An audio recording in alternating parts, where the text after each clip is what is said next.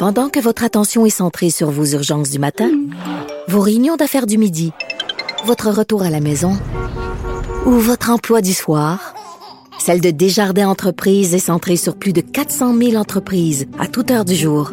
Grâce à notre connaissance des secteurs d'activité et à notre accompagnement spécialisé, nous aidons les entrepreneurs à relever chaque défi pour qu'ils puissent rester centrés sur ce qui compte, le développement de leur entreprise.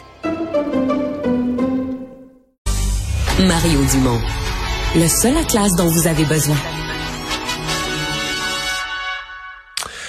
Alors, le débat refait surface euh, aujourd'hui autour de du projet GNL Québec. Euh, quand on dit euh, GNL, gaz naturel liquéfié, c'est vraiment une usine de liquéfaction sous haute pression au gaz, du gaz naturel. On le fait entrer dans un dans un bateau citerne, on le transporte et ensuite on le regazéifie à destination. Et donc le projet a été abandonné. étude du BAP, on ne dit pas d'acceptabilité sociale. Il y a Éric Duhem aujourd'hui qui était au Saguenay, qui était euh, sur ce sujet-là, à dire il faudrait relancer ce projet. Euh, il y a Radio-Canada qui disait avoir appris qu'il y avait eu des consultations entre euh, Pierre Fitzgibbon et le gouvernement fédéral. Là-dessus, François Legault a dit a été très, très formel, très, très clair. la réponse est non. C'est un projet qui est qui a été jugé sans acceptabilité sociale et ils l'ont il a fermé la porte. Il a dit la porte est fermée complètement à ce projet. Éric Tétrault est président de l'Association Énergie Québec. Euh, bonjour, Monsieur Tétrault. Bonjour, M. Dumont. Est-ce que dans votre esprit, quand on vous parle à vous du projet GNL Québec, c'est un projet mort, enterré ou un projet encore dans les filières? C'est un projet qui n'est jamais mort pour une raison bien simple, c'est que la demande pour le gaz naturel liquéfié va doubler dans le monde d'ici 2040 tous les rapports. non, c'est fini les énergies fossiles. Oui, ben vous allez. C'est fini, fini, fini. Vous n'avez pas entendu parler des changements climatiques? On nous dit que c'est fini les énergies fossiles. Ah ben, vous viendrez avec moi à New York rencontrer Goldman Sachs. vous allez voir qu'ils disent autre chose, puis l'Agence internationale de l'énergie aussi, qui nous dit d'ailleurs qu'en 2050, même si on va être en carboneutralité, les hydrocarbures vont être encore la source d'énergie numéro un. En fait, euh, je comprends votre sarcasme, puis euh, en fait, c'est que oui, les gouvernements n'agissent pas avec pragmatisme dans ce dossier-là. Euh, je trouve que les citoyens, d'ailleurs, sont beaucoup plus pragmatiques et réalistes que les gouvernements là-dedans. Mais il est clair que le gaz naturel a beaucoup d'avenir devant lui. C'est une énergie de transition et c'est la seule fiable sur laquelle on peut compter. Parlez-en au chancelier allemand. Ouais, parce que il y a des choses qu'on on sait pas toutes, mais à l'échelle internationale, c'est pas faux de dire que le Canada subit des pressions énormes. Vous venez de mentionner l'Allemagne, c'est peut-être pas le seul pays, mais c'en est un. Le Canada subit des pressions énormes pour fournir du gaz naturel à des pays d'Europe qui sont à l'heure actuelle dépendants de la Russie. Oui, ben l'Allemagne au premier chef, qui l'a demandé dès le mois de mars, 48 heures après le début du conflit, qui a pris la peine de, de venir en délégation avec son chancelier pas plus tard que la semaine dernière, avec quelques entreprises allemandes que j'ai rencontrées d'ailleurs et qui étaient en beau fusil. Parce que le chancelier s'en vient ici discuter de gaz naturel. Il se fait offrir de l'hydrogène sur lequel on n'est pas compétitif du tout. On n'a même pas d'infrastructure. On n'a même pas commencé à produire de l'hydrogène vert. On n'a aucune idée quand est-ce qu'on pourrait l'avoir et à quel prix. Alors, mettez-vous à leur place. Ils ont euh, connu un échec retentissant avec le renouvelable en Allemagne. C'est ce qui les a mis en position de faiblesse face à face à la Russie. C'est le c'est ce qui a plongé l'Europe en crise énergétique. Euh, et là, ils se font dire bon, on va vous donner encore plus de renouvelables. Quand ça va, dans quelques années, là, ça s'en vient, on va voir. Alors, ils sont partis d'ici les mains vides et, très fâchés. Et donc, euh, oui, GNL Québec, c'est un projet qui aura toujours de l'avenir. Et euh, les gouvernements sont tous bien de considérer ça comme étant une visite chez le dentiste pour les 15 prochaines années, parce que ça va revenir. Est-ce que, vous êtes en amour avec Éric Duhem qui relance la discussion euh, en pleine campagne électorale aujourd'hui? Moi, je suis d'accord avec tous ceux qui poussent sur le projet.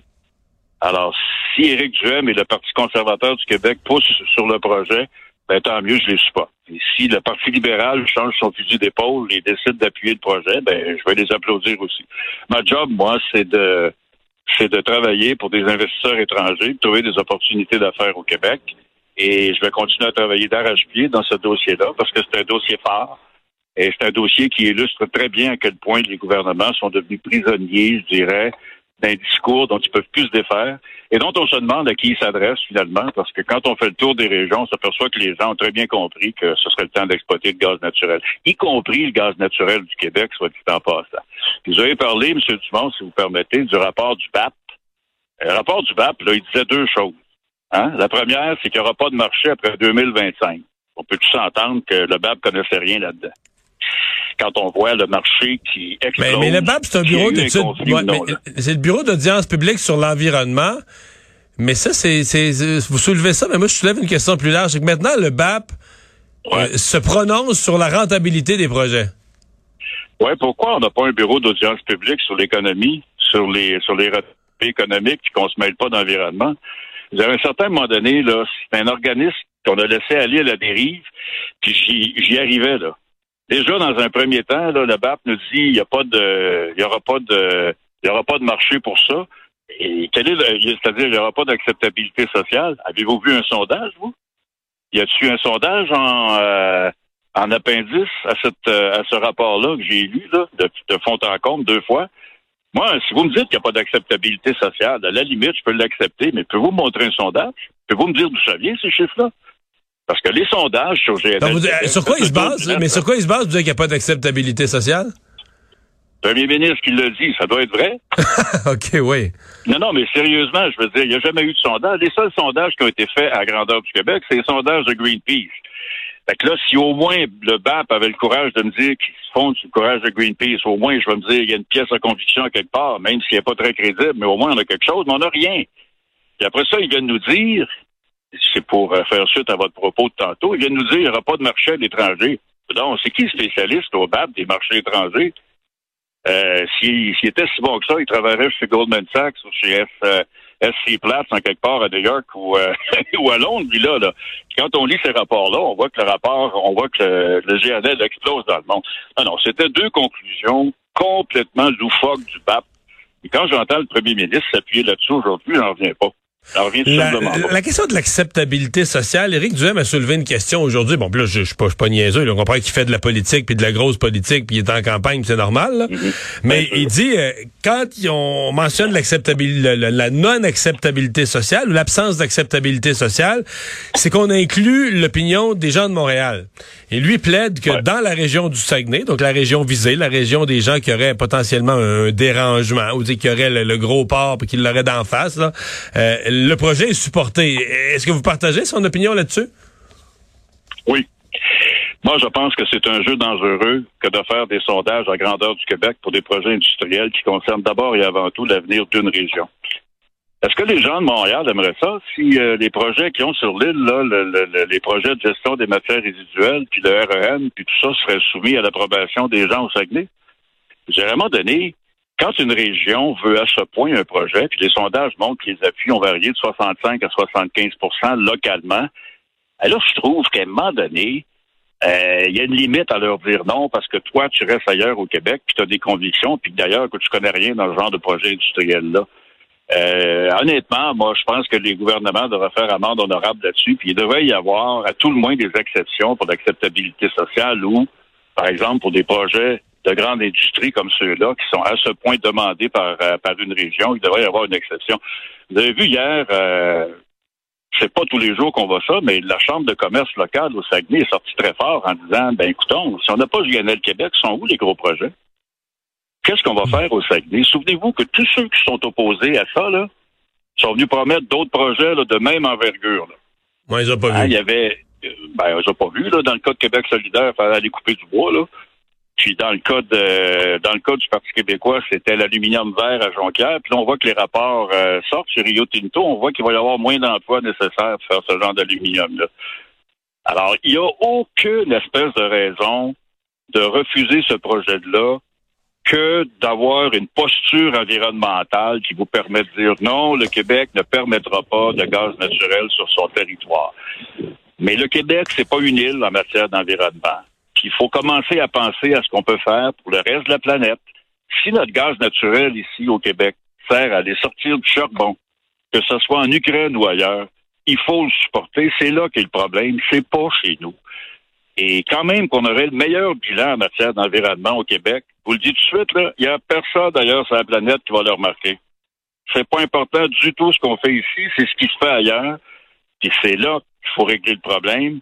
Et ça fait la contribution du Québec. C'est de c'est de penser comme une île, c'est de, de, de je dirais que c'est une espèce d'enfant illégitime du capitalisme d'État, ce qui a toujours caractérisé certains gouvernements à Québec, qui sont plus de gauche ou de centre-gauche. On a actuellement un gouvernement caquiste que moi je trouve de très très forte inspiration péquiste sur un ensemble de politiques, mais surtout en matière de ressources naturelles. Et je trouve ça totalement inacceptable pour les gens de Saguenay. Ouais, mais là, c'est parce que tout le monde est, vous nommez la CAQ, tout le monde est du même bord. Le Parti libéral qui jadis avait tendance à supporter le développement économique, ben là, on veut être plus vert que vert que vert. On est contre aussi. Euh, on est même contre qu'il y ait des discussions. On dit non seulement il ne devrait pas avoir de projet, il ne devrait pas avoir de discussion. Euh, le PQ est embarqué 100 000 à l'heure. On veut être plus vert, vert, vert, un pays vert, ben, tout ça. Puis Québec solidaire, mais ben, lui, il va être, il se dit, moi, il faut que je sois plus vert que toutes les autres additionnées. Euh, c'est pendant ce temps-là, les émissions continuent de grimper. On s'en est pris à Donald Trump aux États-Unis, qui n'a jamais fixé de cible, mais sous son administration, les émissions ont réduit de 8% aux États-Unis, ont baissé de 8 alors oui, écoutez, c'est une question plus large. Je pense que vous êtes très bien placé pour euh, pour en pour en parler, pour le commenter, M. Dubon. C'est ça semble être euh, extrêmement difficile pour un gouvernement qui s'installe au Québec de gouverner ailleurs qu'au centre ou au centre-gauche. Mais je vous rappelle que le premier ministre actuel est un de ceux qui a écrit un livre sur la question. On parlait de faire la Norvège de l'Amérique du Nord. Je pense qu'on va s'entendre pour dire qu'on est loin de ça aujourd'hui. Éric Tétrault, merci. Merci Au revoir, à vous, le président de l'Association Énergie Québec.